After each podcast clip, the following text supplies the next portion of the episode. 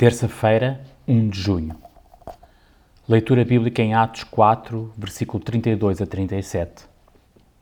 Ao chegar ao fim deste capítulo, temos uma janela que nos oferece uma vista de como os primeiros crentes na igreja viviam, unidos em coração e alma. É impressionante ver como se ajudavam uns aos outros e a atitude que tinham a respeito dos seus bens pessoais. Ninguém se punha a si mesmo acima dos outros e nesta mesma janela vemos Barnabé, que viria a ter um grande impacto na igreja. Entretanto, se houvesse uma janela assim para as nossas igrejas, qual seria a vista que as pessoas de fora tinham? Medite nisto, estimado leitor.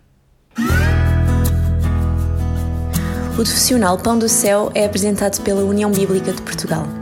A União Bíblica é uma organização cristã internacional e interdenominacional que usa a Bíblia para inspirar crianças, adolescentes e famílias a conhecerem a Deus. Para mais informações, visite o nosso site em uniãobíblica.com.